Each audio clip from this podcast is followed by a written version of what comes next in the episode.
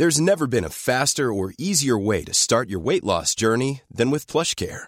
PlushCare accepts most insurance plans and gives you online access to board-certified physicians who can prescribe FDA-approved weight loss medications like Wigovi and Zepbound for those who qualify. Take charge of your health and speak with a board-certified physician about a weight loss plan that's right for you. Get started today at plushcare.com slash weight loss. That's plushcare.com slash weight loss. plushcare.com slash weight loss.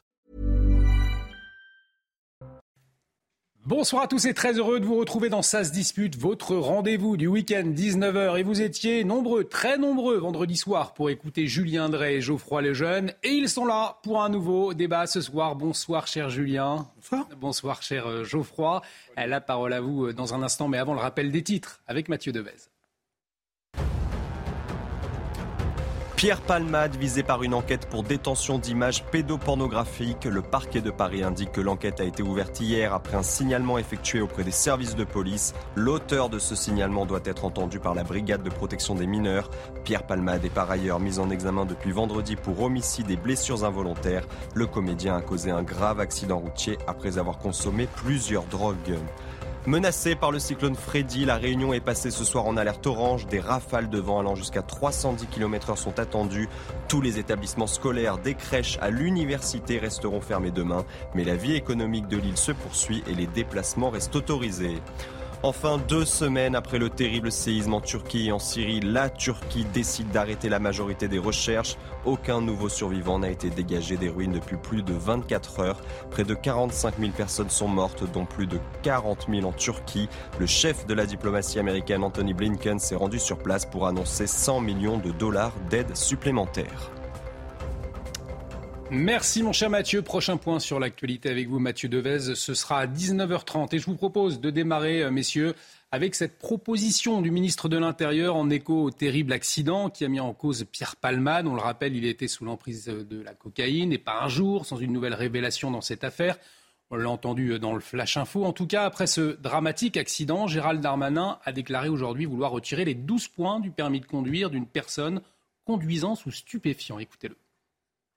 Je souhaite qu'on soit beaucoup plus dur avec ceux qui conduisent euh, sous l'emprise, euh, évidemment, de drogue, de stupéfiants ou d'alcool, euh, bien, évidemment. Donc la proposition est, assez simple. Suppression, retrait du permis, retrait des 12 points lorsqu'on conduit sous stupéfiants et accepter l'idée que même si on garde l'amende, on puisse arrêter de retirer les points pour les personnes qui ont fait un excès de vitesse de moins de 5 km à l'heure. Alors actuellement, hein, c'est 6 points euh, sous la conduite de l'usage de, stupéfiants, hein, la sanction, perte de 6 points. Euh, que l'on soit sous l'emprise cannabis, de la cocaïne, est-ce que ça vous semble une mesure juste, euh, annoncée par Gérald Darmanin, Geoffroy Lejeune, après l'affaire de Pierre Palmade? Alors, je ne suis pas certain que ce soit vraiment le sujet en réalité. Je pense que le sujet, c'est plus de, de, se débrouiller. Là, en fait, en gros, vous allez sanctionner plus durement les gens que vous réussissez à arrêter quand ils ont pris de la drogue. Euh, je pense que le sujet, c'est d'éviter que des gens qui prennent de la drogue puissent se retrouver au volant. Il y en a beaucoup qui le font, qui ne se font pas arrêter. Mm. Les contrôles de, police ou de gendarmerie, c'est pas si fréquent que ça. Euh, et donc, je pense que le sujet, c'est de réussir à trouver un moyen d'empêcher les gens qui, consomment de la drogue d'avoir le permis de conduire tout simplement, plutôt que de leur retirer ou de les sanctionner. Et donc vous allez me dire, on bascule dans quelque chose de quasi préventif ou de minority report, etc. Pas du tout. Je pense que, en fait, puisque euh, les drogues, mais celles-là en particulier, euh, ont un effet addictif et que les gens qui, euh, qui rentrent dedans ont du mal à en sortir, ou en, tout cas, c'est pas comme fumer du tabac où, qui, où il y a une, accoutumance, mais pas du tout de problème pour conduire, ou l'alcool qui peut être très occasionnel. là, on est dans quelque chose qui devient une consommation régulière et une à partir du moment où vous êtes tombé dans une addiction, euh, vous pouvez à n'importe quel moment prendre votre volant, surtout qu'en plus vous êtes manifestement euh, très désinhibé, vous vous sentez très puissant et vous avez l'impression que vous allez faire de mal à personne. Euh, et donc, pour moi, le sujet, c'est comment faire en sorte que quelqu'un qui prenne de la cocaïne, même s'il a été contrôlé en n'étant pas au volant, puisse être dans l'incapacité de conduire ou alors doivent prouver qu'il est sorti de, la, mhm. de, la, drogue pour récupérer son permis de conduire. Julien cette réponse de Gérald Darmanin après le, le drame de l'affaire Palmade Je pense que c'est une comment dire, c'est étonnant qu'on soit obligé d'attendre l'affaire Palmade pour prendre une telle décision. Ça, aurait dû être fait avant. Ça aurait dû être fait avant. C'est-à-dire que la conduite sous stupéfiant, quand elle est contrôlée, c'est-à-dire quand on est pris sur le fait, elle doit donner lieu à l'interdiction du permis de conduire. Et, Et je pense que c'est ça qui, qui, sera un peu dissuasif pour un certain nombre de gens. C'est savoir que si par hasard ils sont contrôlés, ils vont perdre totalement euh, le, permis de conduire. Parce que jusqu'à maintenant, ils, ont joué un peu. Ça, c'est la première chose. Euh, après, le système que propose euh, Geoffroy, c'est une usine à gaz. Hein. Bon, voilà, parce que je ne sais pas comment on va faire pour contrôler. Une visite médicale régulière en amont Oui, ouais, d'accord. Alors c'est autre chose. C'est rentre dans un autre système. en fait, ça existe, hein, pour, ça existe pour les gens qui ont été contrôlés enfin, si on généralise, déjà, si on faisait déjà, on retirait le permis à ceux qui euh, sont pris euh, euh, sur le fait, ce serait déjà bien. Alors j'ai remarqué quand même que discrètement, c'est ça qui est, intéressant avec M. Darmanin, c'est qu'il a remis quelque chose qui lui tient à cœur depuis un certain temps, mais qu'il n'arrive pas à faire passer, c'est-à-dire le fait qu'on ne retire pas de points à ces dépassements de permis de conduire, ces dépassements de vitesse sur 5 km à l'heure. C'est un peu être dur euh, avec ceux qui consomment de, la cocaïne et puis euh, être plus souple avec ceux qui vont travailler. Et s'ils font un petit euh, excès 5, de moins de 5 km heure, plus, de, plus de points. Il a raison, parce que par ailleurs, en fait, la sécurité routière n'est pas ajustée aujourd'hui. C'est-à-dire qu'en effet, il y a des gens qui, euh, qui, qui dépensent de l'argent dans des amendes euh, de stationnement, dans des dépassements de 5 km qui, font, qui sont absolument pas dangereux. Euh, ça pénalise les gens qui sont obligés de prendre leur voiture. C'est le côté arrêter d'emmerder les Français. Il a raison d'insister là-dessus. Et, et, en parallèle de ça, vous pouvez en effet, si vous ne faites jamais contrôler, conduire soit avec des stupéfiants. Juste pour revenir sur le truc que je propose, moi, c'est en fait, ça, ça existe déjà pour les gens. En fait, quelqu'un qui se fait arrêter en ayant fumé du cannabis, par exemple, pour récupérer son permis de conduire, il doit présenter des, examens qui prouvent qu'il n'a pas consommé de cannabis. Et le cannabis, comme vous le savez, ça reste très longtemps dans le sang, dans les, cheveux, etc. Donc il est obligé de se sevrer en réalité. Moi, je dis juste, en fait, à partir du moment où quelqu'un est cocaïnomane ou consomme de la cocaïne et qui se fait avoir, on peut lui dire, écoutez monsieur, on est désolé pour vous, mais en fait, vous consommez de la cocaïne, donc potentiellement vous êtes dangereux, on va vous retirer votre permis de conduire, vous reviendrez quand vous serez sevré. Je pense que ça motiverait et ça dissuaderait beaucoup de gens qui sont des petits consommateurs. Si tout à coup vous êtes, euh, vous êtes un peu embêté avec cette histoire de permis de conduire qui est nécessaire pour beaucoup de gens, ça pourrait faire beaucoup de bien et ça pourrait prévenir ce genre de situation. Alors vous avez eu le, débat vendredi soir hein, sur euh, la différence éventuelle entre le cannabis, la cocaïne. Euh, à croire que Gérald Darmanin vous, vous écoutez, puisque voici ce qu'il a ajouté euh, dans, dans ses déclarations. J'attire l'attention sur le fait que la cocaïne est parfois présentée comme récréative alors qu'il n'existe pas de drogue récréative. Il n'y a que des drogues mortelles. pas de différence donc. Non, c'est pas de ça qu'il dit. Regardez bien la phrase. Sur le... J'attire l'attention sur le fait que la cocaïne est parfois présenté. Il, n'existe pas... de drogue récréative, mais il n'y a que des drogues mortelles. mais je m'excuse phrase... Il, n'y a que des drogues mortelles. Oui, il y a toutes les drogues sont mortelles, comme le tabac, comme le, mm. comme l'alcool. Donc pas de drogue récréative, euh, pas de différence entre le cannabis et la, Mais ce qui est intéressant dans, le débat, mais vous savez, je vais le prendre autrement, parce que comme ce débat-là commence à me courir les oreilles, citez-moi un pays qui a réussi dans la lutte contre, le, contre la toxicomanie mm. par la répression accentué. C'était moi un pays qui a réussi. Moi, j'ai une, une objection à ça. C'est qu'en fait, aucun pays n'a réussi, ah. mais nous, on a plus échoué que les autres. Non, pareil. Ah, non, ah bah pareil, pareil. Pardon, excusez-moi. À peu près pareil. En fait, on est. Non, non, mais attendez, pareil. non, Julien, le développement de la cocaïne en France ces 15 dernières années, c'est incomparable avec le développement dans d'autres pays. Le, développement de la cocaïne, il est mondial. En Europe. Le développement de la cocaïne, il est mondial. Il touche tout. Il est mondial. Il est en train de toucher tous les pays. Non, juste en train de. Mais si, tous les pays. Il a Justement. Le, le, d'accord, vous avez raison. Mais non, mais... Non, mais je veux dire, c'est un débat. Je vous demande un pays, vous me dites qu'il n'y en a pas. Alors maintenant, vous dites, oui, mais nous, on est plus mauvais que les autres. de toute manière, c'est un débat sans fond. Puisque vous, vous courez après un schéma qui est simple. Vous pensez que la répression est la solution à tout. Moi, je dis, il y a la répression, mais quand on, est, on constate qu'il y a une répression qui n'a plus aucun sens, et, et c'est pour ça que je fais la différence entre la cocaïne et le, le, le, le cannabis, je me dis, essayons d'être efficaces quand même. Je préfère qu'on fasse un travail d'éducation très important auprès des jeunes sur le voilà, qui n'est pas fait aujourd'hui comme il le fait, qu'on fasse des campagnes comme on le fait très bien sur le, cannabis, plutôt que de continuer. Parce que, vous savez, vous reprenez, parce que comme vous aimez les débats à l'Assemblée nationale, reprenez tous les débats en commission sur cette question-là. Et vous allez voir tous les ministres de l'Intérieur qui arrivent et qui vous disent, à moi, cette fois-ci, on va durcir et on va réussir la bataille. Moi, je vais vous dire. En fait, vous, vous dites qu'on a essayé la répression, que ça n'a pas marché. Et si, on a fait que ça. Bon, non, bah, vous dites, vous dites on a essayé et ça ne marche pas, donc il faut trouver autre chose. Moi, je vous dis, réponds juste en fait, un pays où c'est super cool euh, de dire dans la presse publiquement quand on est un artiste super connu, etc., que je fume, qu'on fume des joints. J'appelle pas ça un pays répressif. Un pays où vous pouvez vous balader avec un joint dans la rue, parfois même devant les policiers, et ils vont pas vous arrêter parce que ça n'est plus leur métier, parce qu'ils ont autre, autre chose à faire et qu'ils n'en ont pas le temps et que ça ne servirait à rien. J'appelle pas ça une répression. Un pays où des dealers édictent eux-mêmes les, les lois, euh, enfin les, les, les, règlements internes de copropriété dans les immeubles où ils font leur, leur point de deal en bas. Euh, J'appelle pas ça un pays répressif. Euh, c'est toutes ces raisons-là. Je vais vous dire, on est répressif avec la pédophilie, par exemple. Voilà, la pédophilie, vous pouvez pas en parler, vous pouvez pas vous montrer, vous pouvez vous planquer. Non, mais je, je... là, il y a une répression. D'accord, mais c'est pas de la même nature. vous avez heureusement, et, heureusement, vous avez ce que, ce que, ce que vous avez, ce que j'essaye de vous expliquer, c'est que vous avez aujourd'hui une consommation dite récréative, mais qui est une consommation qui n'a jamais cessé d'augmenter, malgré le fait qu'il y avait potentiellement la répression. Ça s'est peut-être banalisé, ça s'est peut-être... Euh, voilà, mais voilà, donc il y a un moment donné où vous avez, quand vous avez 10 millions de consommateurs de cannabis, ils vont pas tous passer à la cocaïne. Mm. Loin de là. vous avez, on est passé de quelque chose qui, dans les années 60, était, euh, je dirais, folklorique au sens où c'était un élément de contestation de la société, à quelque chose d'une autre nature. Et c'est d'ailleurs pour ça que j'ai un problème. C'est que vous me dites euh, les dealers, mais les dealers, ils se sont nourris. Les, ceux qui sont le plus pour qu'il y ait la répression, c'est les dealers. Parce que c'est leur marché. Mais évidemment, plus, c'est interdit, plus ça les arrange. Ce que je vous propose, comme vous avez eu le, débat vendredi soir, on peut le revoir euh, sur notre site www.cnews.fr. C'était vendredi soir. Peut-être une dernière réponse, Geoffroy, à Julien Drey, euh, avant d'avancer dans l'émission, je crois.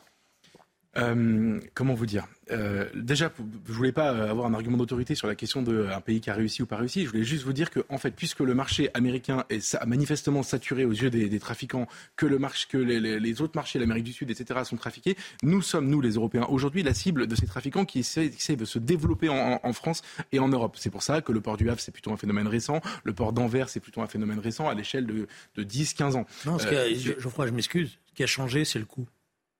Ce qui a changé, c'est le coût.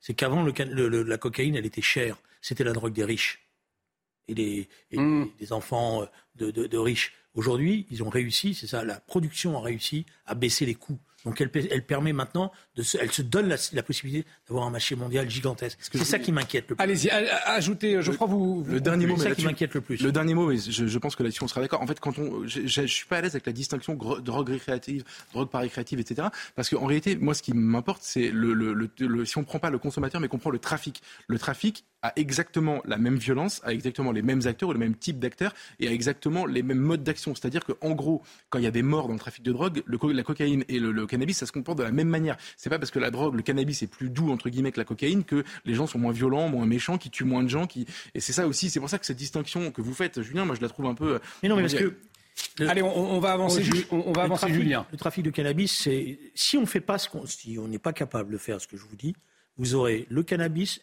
et vous aurez maintenant la cocaïne et vous aurez échoué sur tout. Vous aurez échoué sur tout. C'est pour ça que je, suis inquiet parce qu'on est au tournant sur, le, sur, sur la cocaïne. On est au tournant. On a encore les moyens de pouvoir casser un certain nombre de réseaux. Mais dans quelques années, on n'aura même pas les moyens de ça. Allez, on va avancer. Nous, parlions euh, hier sur ce plateau des traces laissées par euh, dix jours de débat houleux à l'Assemblée nationale. Eh bien, il y a une autre conséquence. On l'apprend aujourd'hui, la popularité d'Emmanuel Macron est au plus bas depuis trois ans. Le chef de l'État baisse de deux points en un mois. 32% de Français satisfaits de son action, selon un sondage IFOP pour le JDD. À noter également, Emmanuel Macron régresse euh, auprès des sympathisants LR, moins 12 points et même auprès de ses propres électeurs euh, du premier tour. On va parler de la présidente du Rassemblement national également euh, dans, un instant. Qui a renforcé sa stature de présidente en attendant après 15 jours de débat chaotique. Ça, c'est The Time, le quotidien britannique, qui le dit. également. Néanmoins, Emmanuel Macron, il est pourtant resté à, distance, Julien Drey, de ces débats. il cash, là, la réforme des retraites?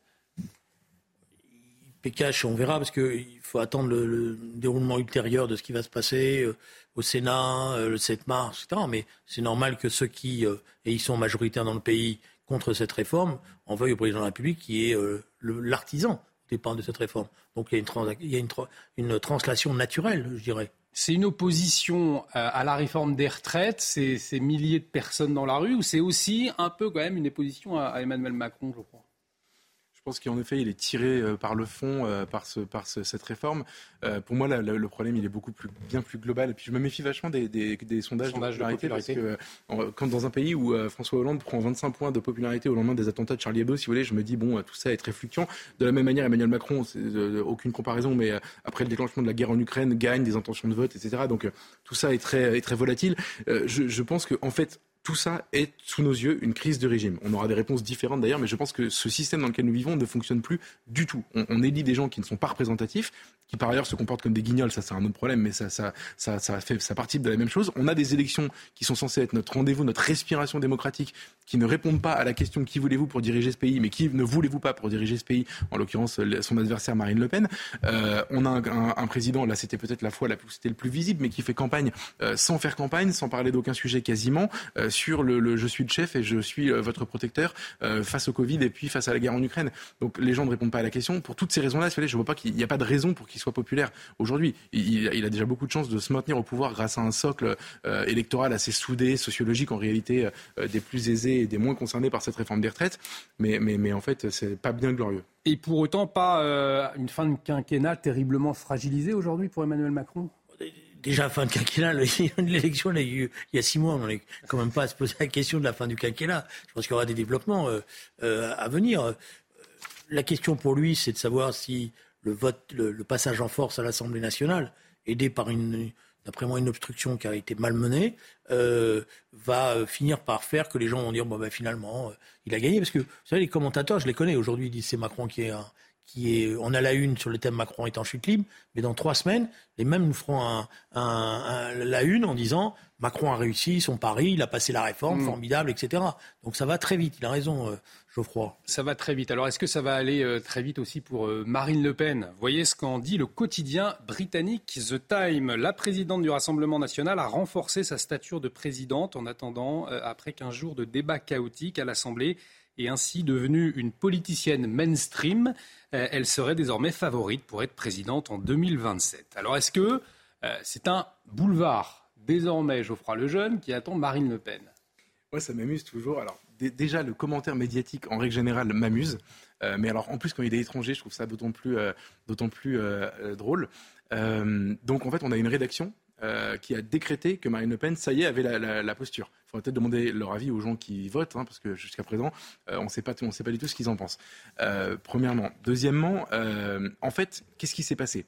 Elle est devenue comme ils veulent qu'elle soit. C'est ça qu'elle a réussi elle, a réussi à devenir comme les médias souhaitent que soit euh, un candidat. Je pense que ce qui s'est passé, c'est que on a un, petit système qui fait l'opinion euh, en France, et d'ailleurs on a la même chose euh, donc manifestement au Royaume-Uni, qui, attend, qui a peur évidemment du populisme incarné par Marine Le Pen, et qui attend donc qu'elle se dilue qu'elle se, euh, qu'elle se, qu'elle s'affadisse, ce qu'elle a fait depuis qu'elle a été, euh, depuis qu'elle a été, euh, depuis qu'elle a eu un groupe de 89 députés à l'Assemblée nationale, elle a donné absolument tous les gages qu'ils ont mm. espérés. Donc ils se mettent à écrire, et c'est vrai en France aussi. elle est sur une voie royale, c'est un vrai boulevard, elle est exceptionnelle. Regardez maintenant, elle a la stature, etc., etc. Et je n'adhère pas du tout à ce récit, mais alors pas du tout. Je pense que. Quelle raison? en fait, il, ce, ce, ce, déjà, je, je pense que elle, de son vivant, ne réussira pas à vaincre la malédiction qui n'est pas qu'une malédiction, qui a été d'ailleurs mise en place par Mitterrand, par Julien à l'époque, euh, modestement, mais bon, par, les, à l'époque le Parti socialiste et puis globalement par tous les médias, etc. De euh, un Le Pen président, c'est une catastrophe. Donc je pense qu'elle aura toujours, dans les deux dernières semaines d'une élection présidentielle, euh, le, le, le, les vents contraires, etc., qui font qu'elle ne pourra pas. Ça, c'est vraiment entre guillemets un peu psychologique, mais surtout. Est-ce que vous avez le sentiment que électoralement Marine Le Pen progresse depuis la nouvelle donne du mois de juin 2022 C'est-à-dire, est-ce que vous avez le sentiment que euh, ces électeurs sont de plus en plus nombreux? Il y a eu par exemple une élection partielle il n'y a pas longtemps. Euh, Marine Le Pen a perdu une députée. On n'en a pas beaucoup parlé. Euh, ça n'a pas, pas, intéressé beaucoup. Ils ont commencé le, mandat à 89 députés. Ils en ont 88 aujourd'hui. C'est-à-dire que les partiels, c'est en soi pas très représentatif, mais les élections partielles, mais c'est intéressant de voir qui progressent un peu, qui baissent un peu, etc. En l'occurrence, elle a perdu une députée. Euh, ensuite, il n'y a pas dans les quand vous regardez les, les découpes de sondages euh, d'adhésion à des personnalités, etc. Il n'y a pas de, de, de progression depuis, 2000, euh, depuis 2022. Et troisièmement, on a un récit qui est complètement biaisé depuis le début. On s'est dit, on pensait, parce que c'était vrai d'ailleurs, que la grande force de Marine Le Pen, la grande force du Rassemblement national, c'était d'avoir l'adhésion d'une grande partie, d'une majorité même des classes populaires françaises, c'est-à-dire en gros euh, ceux, qui, euh, ceux qui travaillent, ceux qui, ceux qui souffrent, etc., et qu'elle était leur représentante. C'était vrai, c'était vrai jusqu'au mois de, juin 2022. Il y a quelqu'un qui s'appelle Luc Rouban, qui, dans l'indifférence générale, a écrit un livre qui s'appelle La vraie victoire de Marine Le Pen, qui raconte comment elle a changé en 2022, je pense un peu sans faire exprès, son électorat. C'est-à-dire qu'aujourd'hui, maintenant, et, vous n'allez pas me croire quand, quand je vais vous le dire, elle a moins d'électeurs populaires qu'Emmanuel Macron au second tour de la présidentielle en 2022. Elle en a moins. Je crois qu'elle a 31% d'électeurs de l'électorat populaire et lui 34. Je crois que c'est ça les chiffres de mémoire. C'est quelque chose d'absolument sidérant qui est passé complètement inaperçu. C'était sa principale force. Et aujourd'hui, son électorat de substitution qui lui a apporté ses voix au second tour, c'était plutôt une classe moyenne un peu déclassée qui doit fuir les villes et qui voit son pouvoir d'achat s'éroder. C'est assez intéressant parce que c'est très, ça rend très fragile euh, la, personnalité politique dont l'électorat change comme ça d'élection en élection. Je m'arrête là pour laisser Julien parler. À trompe-l'œil, du, coup, euh, Marine Le Pen, Julien Drey, comme l'explique Geoffroy Lejeune Non, je pense qu'elle est dans une longue marche et que dans cette longue marche, elle a effectivement cette longue marche, c'est pour arriver au pouvoir, c'est pour euh, briser le, sort euh, qui lui est fait en disant, de toute manière, il n'y aura jamais de Le Pen qui pourra gagner. Elle se mélonise, si je me permets cette expression, c'est-à-dire qu'elle essaye de prendre mmh. le modèle à l'italienne de, de, Madame Mélanie, donc elle est amenée à donner certainement des gages au système, des gages de respectabilité, des gages de, modération, euh, voilà, et d'essayer d'effacer tout un passé euh, ou, de, ou de le cacher. Euh, bon, même s'il reste des traces d'un certain nombre de ses soutiens, voilà, qui, qui, peuvent être gênants, et notamment au niveau international. Bon, alors est-ce qu'elle va y arriver? Aujourd'hui, franchement, je veux bien qu'on me dise à 4 ans et demi, euh, ça y est, l'élection présidentielle, elle est écrite, euh, c'est la voie royale pour Marine Le Pen. Vous savez, ça va tellement vite ces mm. choses-là. Je ne sais pas euh, comment les choses vont se passer. Mais ce sur quoi a raison Geoffroy, c'est vrai qu'il y avait une partie de l'électorat populaire qui considérait que le vote Le Pen, c'était un vote anti-système et qui, visiblement, aujourd'hui, a le sentiment que ce n'est plus un vote anti-système et qui va chercher certainement à trouver d'autres formes d'expression pour lui euh, euh, qui, soit représentatif de ce sentiment anti-système.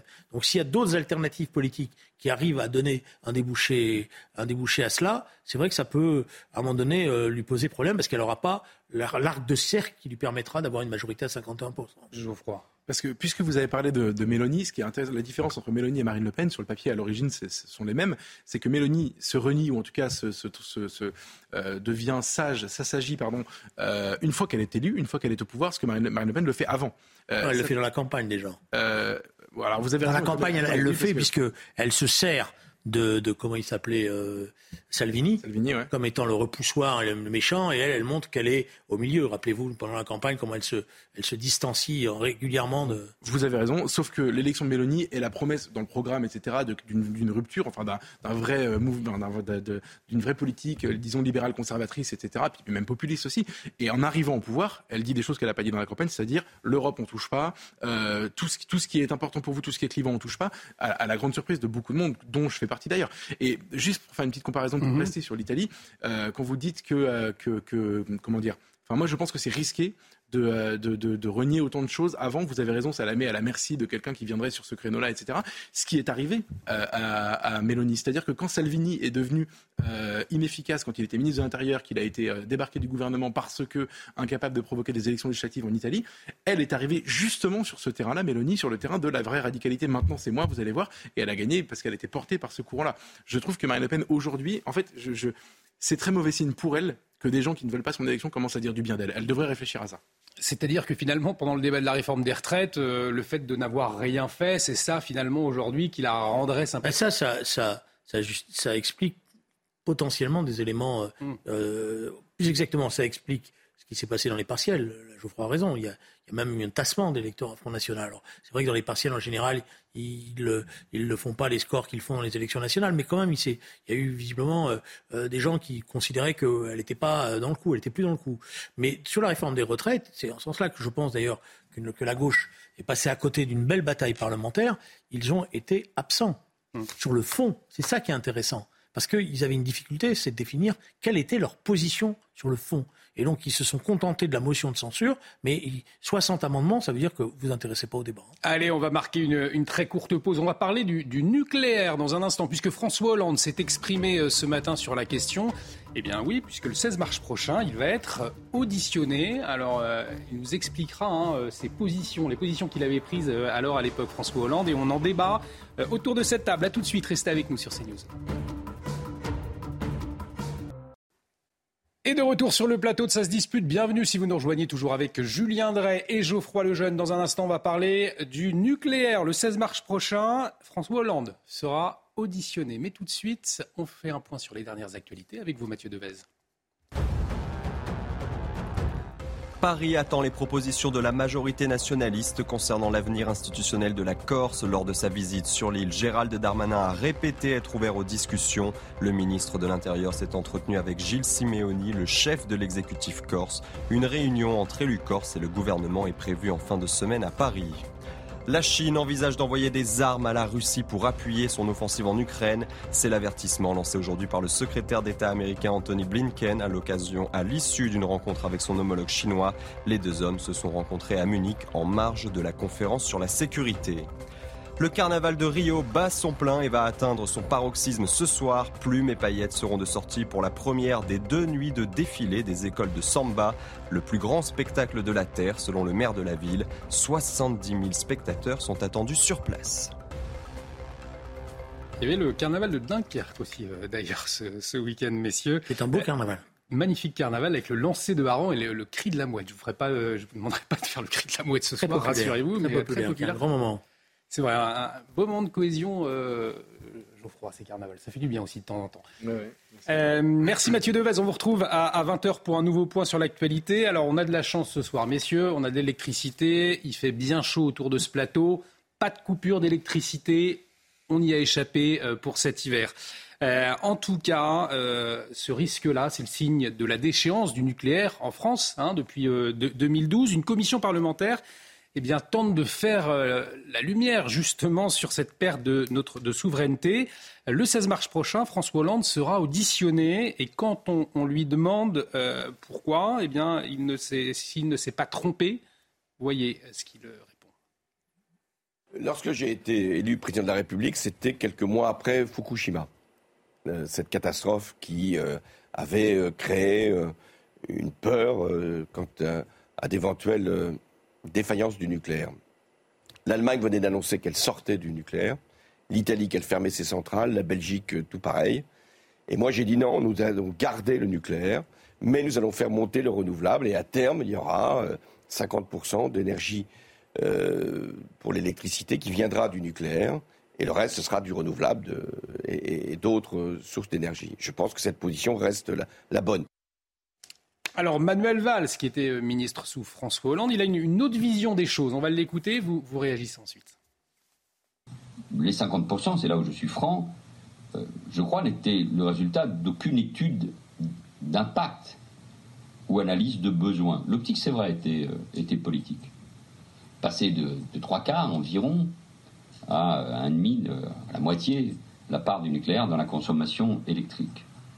Avec dans l'esprit que, le, que le développement des, des, énergies renouvelables euh, était peut-être entravé pour certains par la place du nucléaire comme une zone de confort et qu'il fallait en quelque sorte euh, la libérer pour d'autres énergies.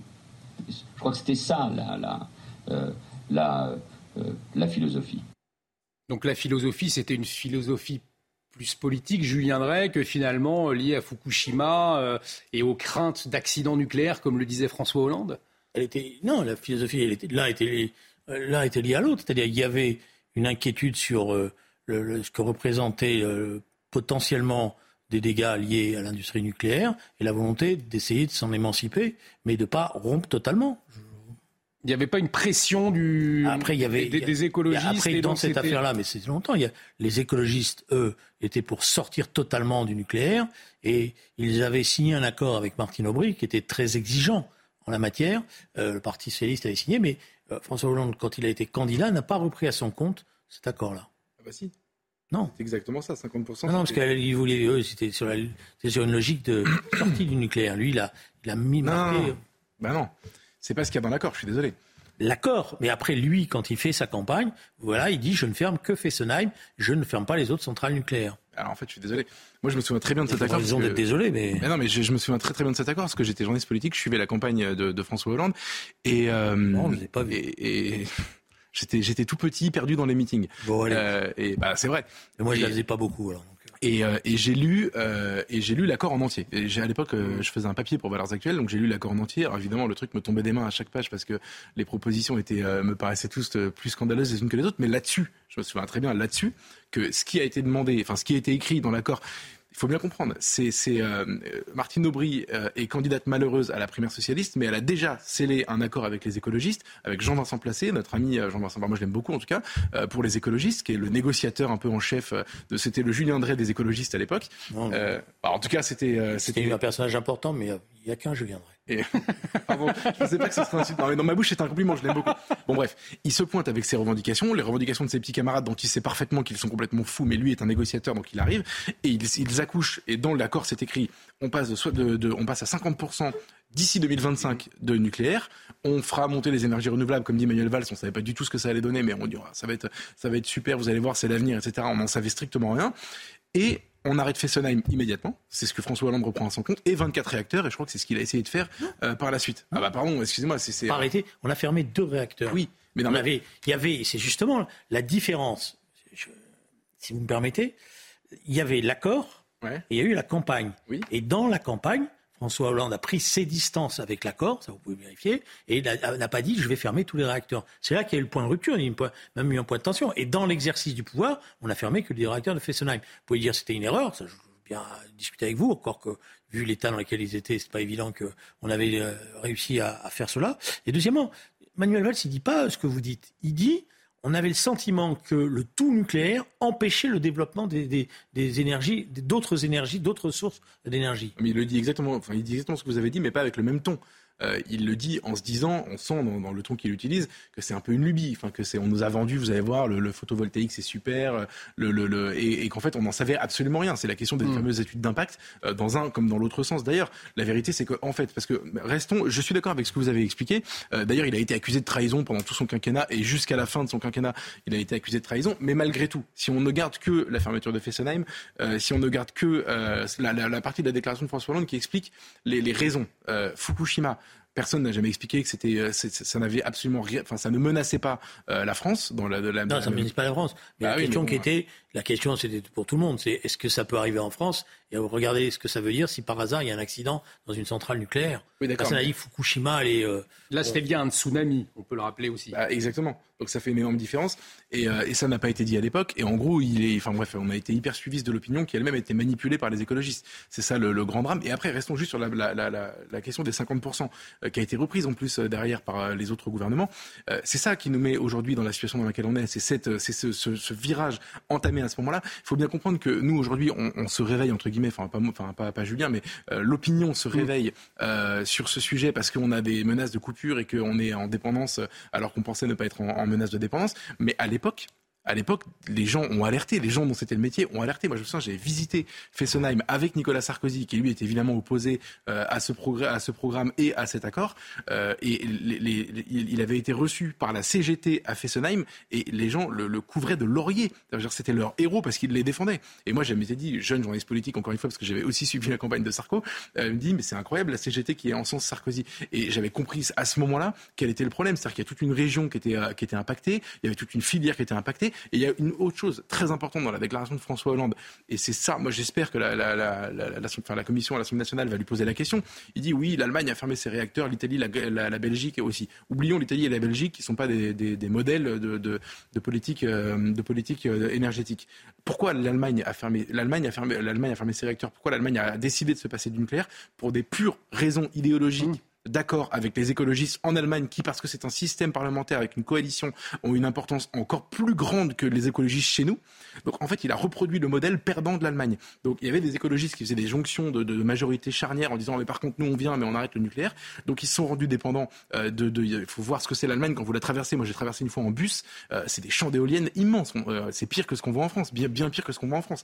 Et ils ont été tout de suite dans une situation super galère premièrement. Et deuxièmement, et ça c'est Proglio qui l'a expliqué quand il a été entendu à l'Assemblée nationale et qui le dit volontiers quand on lui pose la question, ils avaient la volonté, parce qu'ils avaient fait ces erreurs, de, de, de la relation franco-allemande, en réalité, c'est une relation. Ils veulent rester les maîtres de l'Europe. Et comme nous, on avait ce fleuron qui était EDF, on avait cette industrie qui était le nucléaire, qui nous donnait un avantage sur ce sujet par rapport à eux, ils ont voulu l'entraîner dans leur chute et le flinguer jusqu'au bout. Donc le fait que François Hollande cite l'Allemagne comme un exemple de, de, de, de développement, c'est la preuve de notre soumission à l'Allemagne et du fait qu'on les suive jusque dans leurs erreurs. Non, mais ça, ça se passe pas. D'abord, premièrement, moi je veux bien qu'on passe d'un extrême à un autre. Euh, maintenant, nous sommes devenus des pro-nucléaires jusqu'au bout. Et nous oublions que c'est une technologie qui est dangereuse. C'est une technologie dont nous ne maîtrisons pas, par exemple, les déchets. Bah, si, véritablement. On les enfouit. Oui, on les enfouit, mais on ne sait pas bien ce qui va se passer pour les, générations à venir. C'est pour l'instant, il ne se passe rien. D'accord. oui, il ne se passe rien, puisque c'est des choses qui évoluent sur des, dizaines d'années. Bon, et vous savez comme moi que dans ce qui est enfui, enfoui, pardon, on, y a, si par hasard il y avait la moindre fissure et que ça s'échappait, on ne sait pas ce qui se passerait. Alors on contrôle, bon, voilà. Donc c'est une technologie, c'est pas une technologie aussi simple. Il ne s'agit pas de dire on joue avec le nucléaire, on en construit plein, etc. et tout. Voilà, ceux qui. Mais on la maîtrise de mieux en mieux dans cette technologie. pour ça quand même. On a, on a la maîtrise, mais c'est quand même, et c'était ça l'alerte. C'est l'alerte de Tchernobyl d'abord. Euh, d'abord, c'est la première alerte, la première alerte, c'est en Amérique, c'est Freeman Island, première centrale qui, qui a des, des fissures. Après, c'est Tchernobyl. On se dit euh, attention. Et après, c'est euh, Fukuyama. Parce que pendant Tchernobyl, on dit c'est les Russes. Voilà, bon, les Russes n'ont pas la technologie, etc. Puis après, on se rend compte que c'est pas aussi simple que ça. En tous les cas, que c'est une technologie qui reste dangereuse. Et il faut mieux le dire comme ça. Il faut pas la banaliser en disant, mais c'est simple, on va en faire plein partout, etc. Et puis un jour, euh, on dira, ah, mais quand même, voilà. Donc, c'était, c'est ça l'idée qu'il y avait, c'est-à-dire de quand même ne pas être totalement dépendant de cette technologie et pouvoir construire des solutions en production énergétique moins dangereuses euh, voilà. Le retard a été pris justement parce que la facilité, c'est de se dire on fait le tout nucléaire. Et le retard a été pris pas dans les éoliennes, mais dans la recherche sur d'autres énergies. On, sait aujourd'hui que par exemple sur l'hydroélectrique, il y a énormément de potentialités. on sait qu'il y a une production qui pourrait être considérable, qui n'a pas été euh, mise en, mouvement. Voilà. Et donc, c'est ça la question. Alors après, l'Allemagne, c'est les écologistes, mais l'Allemagne, c'est euh, pas les écologistes, c'est Mme Merkel qui décide. Pas simplement parce qu'elle est sous la pression des écologistes, parce qu'il y a un effet, à l'époque, c'est ça que veut dire Hollande, il y a un effet de contamination, là, c'est le cas de le dire, à l'échelle de la planète, sur le thème, voilà, le nucléaire, dangereux, etc. Voilà, il y a une pression. Et d'un certain point de vue, il va vous le dire, mais je pense, je le connais un peu, donc je vois à peu près ce qu'il va dire le 16 mars. Il va vous dire, mais moi, j'ai empêché que cet effet conduise à la fermeture d'autres centrales nucléaires. Julien Drey, euh, on va maintenant euh, aborder l'une des, conséquences d'ailleurs de, de la guerre en Ukraine, c'est effectivement le, manque euh, d'énergie. Euh, la guerre en Ukraine, euh, puisque des chars de combat légers seront livrés dès la fin de la semaine prochaine à Kiev, c'est une annonce aujourd'hui du ministre français des Armées, Sébastien Lecornu, au lendemain des déclarations d'Emmanuel Macron, Emmanuel Macron qui disait vouloir la défaite de la Russie sans écraser la Russie. Toujours est-il que les Français sont inquiets des conséquences de cette guerre. voyez ces chiffres, selon un sondage, face à l'inflation, 80 des Français redoutent les effets directs sur leur porte-monnaie. C'est un sondage pour le Parisien. Outre l'aspect financier, cette guerre aux portes de l'Europe fait également craindre une extension du conflit pour 79% des Français, euh, des Français qu'on a interrogés. Écoutez. Je suis inquiet parce qu'au niveau économique, euh, voilà, les prix augmentent. Euh. Ah, bien sûr, ça, ça m'inquiète, comme je pense presque tout le monde en Europe de l'Ouest, du moins plus le temps passe et en fait on a l'impression que ça devient du courant. En fait on est moins. C'est pas qu'on est moins sensible, bien sûr on est sensible, mais euh, euh, voilà, on a l'impression que ça devient plus loin. Voilà. De toute façon le conflit euh, il est déjà assez, important, mais même si il venait à, s'étendre, je pense moi, pour ma part je m'inquiète pas plus. Moi j'ai peur de la troisième guerre mondiale. On fait partie de la génération qui a jamais connu de guerre, donc voilà, je trouve ça inquiétant. Geoffroy Lejeune, on entend cette inquiétude. Est-ce que, euh, selon vous, Emmanuel Macron peut à la fois aider massivement l'Ukraine et en même temps protéger euh, son peuple ou, en tout cas, à minima, est-ce que vous avez le sentiment qu'il s'adresse suffisamment au peuple français sur la question euh, ukrainienne? On voit sur les réseaux des inquiétudes qui sont nombreuses, hein, notamment chez les Français. Bah, en fait, déjà, les conséquences, elles sont déjà là. Enfin, je veux dire, on est, on est maintenant suffisamment, enfin, les gens sont suffisamment informés du fait que euh, l'inflation, euh, une partie de l'inflation en tout cas, euh, est venue de là, que les, questions d'énergie sont, sont venues de là, les, les, les, factures qui flambent, etc. moi, ce qui me pose problème dans cette histoire, en réalité, c'est que on a, j'ai l'impression qu'on n'a pas défini, enfin je dis on, la France, qu'on n'a pas bien défini les buts de guerre. Vous savez, ça change assez mm. régulièrement. C'est-à-dire que j'entends des militaires, des militaires utiliser l'expression but de guerre. Je la trouve assez pertinente en fait. C'est que vous savez pourquoi vous vous battez, vous savez pourquoi vous ne vous battez pas. Et, là, en l'occurrence, euh, j'ai l'impression qu'en Europe, euh, et c'est pas du tout pareil que dans, tout l'Occident, il y a des fractures. Euh, en Europe, il y a des gens qui veulent la victoire de l'Ukraine. Il y a des gens qui veulent la, il y, a, des gens qui veulent le statu quo ou en tout cas une solution négociée de paix, etc. Et en l'occurrence, Emmanuel Macron oscille en permanence entre euh, l'Ukraine doit, doit, gagner et euh, il faut faire attention à pas devenir trop co-belligérant. Mm. Et je ne comprends pas ce qu'il essaye de faire. Je ne comprends pas. Moi, j'étais assez, j'étais heureux en fait au début de ce conflit que la France soit un des rares pays à avoir le lien entre les deux, euh, euh, entre les deux, à être évidemment du côté ukrainien qui était le pays agressé dont la frontière avait été violée, etc. Et en même temps avoir le lien avec Vladimir Poutine pour arriver à un moment donné à sortir de tout ça. Quand vous entendez, c'est le cas aujourd'hui que euh, potentiellement la Chine pourrait euh, pourrait livrer des armes à la Russie pour qu'elle réussisse sa prochaine offensive. Je ne vois pas tellement quel est notre intérêt à être, à être, comme on dit maintenant, co-belligérant euh, euh, et, comment on pourrait ne serait-ce que envisager que nos buts de guerre, donc la victoire de l'Ukraine, euh, reprendre, si on suit Zelensky, si vous voulez, c'est même reprendre la Crimée. Donc ça veut dire qu'on va sur quelque chose de très très très très offensif. Je ne vois pas comment on peut bien s'en tirer si on décide de rentrer à ce point-là dans ce conflit avec les acteurs qui sont présents. il y a deux choses différentes, deux choses que je voudrais distinguer. Sur l'inflation, je veux bien qu'il y ait des coûts qui ont augmenté à cause de la guerre en Ukraine mais franchement, je ne crois pas que la, production de bouteilles d'eau soit impactée véritablement par la guerre en Ukraine. La guerre en Ukraine à bon d'eau, euh, ce que vous voulez dire. Donc je pense qu'on est en train de nous refaire le même coup qu'on nous a fait avec l'euro. C'est-à-dire il y a une vaste augmentation des prix qui est substantielle, qui n'est pas marginale. Je, m'amuse maintenant à faire des calculs en disant, voilà, c'est euh, sur des additions, des fois ça monte jusqu'à 20%. Hmm. Voilà, euh, qui n'a rien à voir avec la guerre en Ukraine. Alors on me dit après, mais c'est parce qu'on produit moins, parce qu'on n'arrive pas, on a, des pénuries de main-d'œuvre, etc. Il y a toutes les explications possibles. Mais ce n'est pas la guerre en Ukraine. Et je pense que nos concitoyens, ils sont en train de se rendre compte de ça. Parce que quand ils commencent à faire leurs courses, quand ils commencent à même à sortir, ils se rendent compte de, ce qui est en train de se passer. Voilà. Et on nous prend pour des charlots, excusez-moi. Donc je trouve que ça serait bien que l'Assemblée nationale, qu'on a beaucoup, mette en place une commission d'enquête parlementaire sur cette augmentation des prix et qu'il y ait une transparence totale. Parce qu'il y a des profiteurs et des sacrés profiteurs dans cette affaire-là. Bon, premier aspect des choses. Deuxième aspect des choses, sur la guerre en elle-même. Le problème qui est posé, et Geoffroy a raison, c'est la définition des buts de guerre. Et la, la voix de la France devrait être une voix singulière. Parce qu'elle devrait être une voix qui réfléchit à ce que doit être la sortie et qui doit penser la sortie de cette guerre. On ne pense pas à la sortie de cette guerre.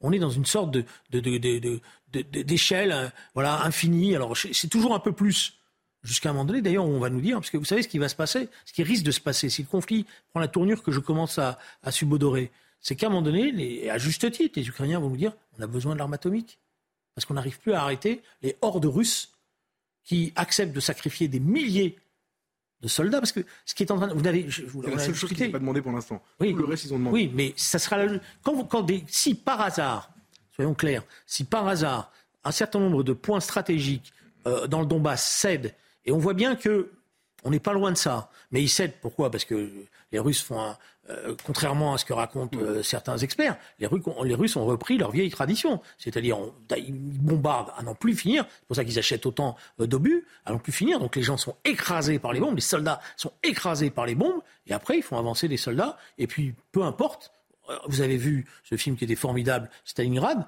où les soldats, ils pouvaient pas reculer, parce que de toute manière, il y avait les mitraillettes derrière. C'est à peu près le même système. Voilà. Le, retour en arrière n'est pas possible. Voilà. Et, donc, effectivement, on est dans. Si ces points stratégiques sautent, c'est normal. Les, Ukrainiens se retourneront en disant donnez-nous encore plus de moyens. Et d'ailleurs, ils nous demanderont plus simplement du matériel, ils nous demanderont des hommes pour le conduire, parce que un, pilote d'avion, ça se forme pas en 24 heures, un pilote de char, etc. Donc il y a un moment donné où il faudrait discuter, dialoguer. Et je pense que la France devrait convoquer une conférence pour la paix. Et cette conférence pour la paix, elle devrait non pas dire on fait là, on signe n'importe comment, mais réfléchir à ce que pourraient être les éléments d'un plan de paix. Et donc dialoguer y compris avec les Chinois, pour voir comment on peut construire ça. Sinon, j'ai peur qu'on soit entraîné bien au-delà. Mais on a le sentiment que cette voie diplomatique s'est terminée. On peut à peine l'évoquer aujourd'hui, Geoffroy Lejeune. Je, ouais, je suis assez d'accord. On, on, on s'en est glorifié euh, pendant les deux premières semaines du conflit et après terminé, on est passé à autre chose. Moi, je suis d'accord avec tout ce que vient, euh, Julien vient de dire. Je suis vraiment sur la même ligne. Mais ça veut dire, si on va au bout de cette logique, que, euh, en effet, on convoque une conférence dont on espère qu'elle que finira par accoucher d'un accord, en fait, comme les accords de Minsk, enfin, d'un accord qui met tout le monde, tous les, les protagonistes, euh, qui met tout le monde d'accord. Euh, et, et, le problème, c'est que ça veut dire doucher les espoirs ukrainien déjà pour commencer, parce que comme vous, moi je suis d'accord avec vous, il a demandé, il a demandé des armes, des chars, puis des avions, et maintenant je pense que la prochaine étape c'est de demander la bombe atomique. Euh, et donc doucher les espoirs euh, ukrainiens, doucher les espoirs probablement américains qui ont quand même un certain nombre d'intérêts à ce que cette guerre continue et qu'elle tourne à leur avantage, euh, et doucher les espoirs des opinions publiques européennes qui ont été quand même lessivées. Aujourd'hui, dire, je, je dire ce que vous venez de dire et de ce que je viens de dire, ça fait de vous un pro-russe coupable et de moi aussi. Oui, je, et je pense que Allez, pour conclure, on arrive au terme de cette émission, Julien Les opinions publiques, elles sont fragiles et qu'elles commencent elles-mêmes, parce qu'elles sont loin d'être stupides, elles commencent à, à comprendre que tout ça euh, peut, peut, très mal finir. Après, on a, c'est vrai, une vraie redéfinition de la place des uns et des autres. La question européenne, elle est aujourd'hui traversée mm. par le fait qu'il y a une partie des gens qui sont venus pour le qui sont venus en Europe, non pas parce qu'ils voulaient adhérer à un projet européen, mais parce qu'ils voulaient se protéger des Russes. Et, là, ils ont l'occasion hein. de, mettre un genou à terre à la Russie, donc ils, ils veulent nous entraîner dans cette logique-là. Et ça, c'est dangereux. Je pense notamment à la Pologne. merci Julien Drey, merci beaucoup euh, Geoffroy Lejeune. Merci à vous de nous avoir suivis dans un, instant face à Rioufol avec Yvan Rioufol, bien évidemment, son invité, le docteur Alice Desbioles, une émission orchestrée par Elliott Deval. Excellente soirée sur notre antenne, à très vite.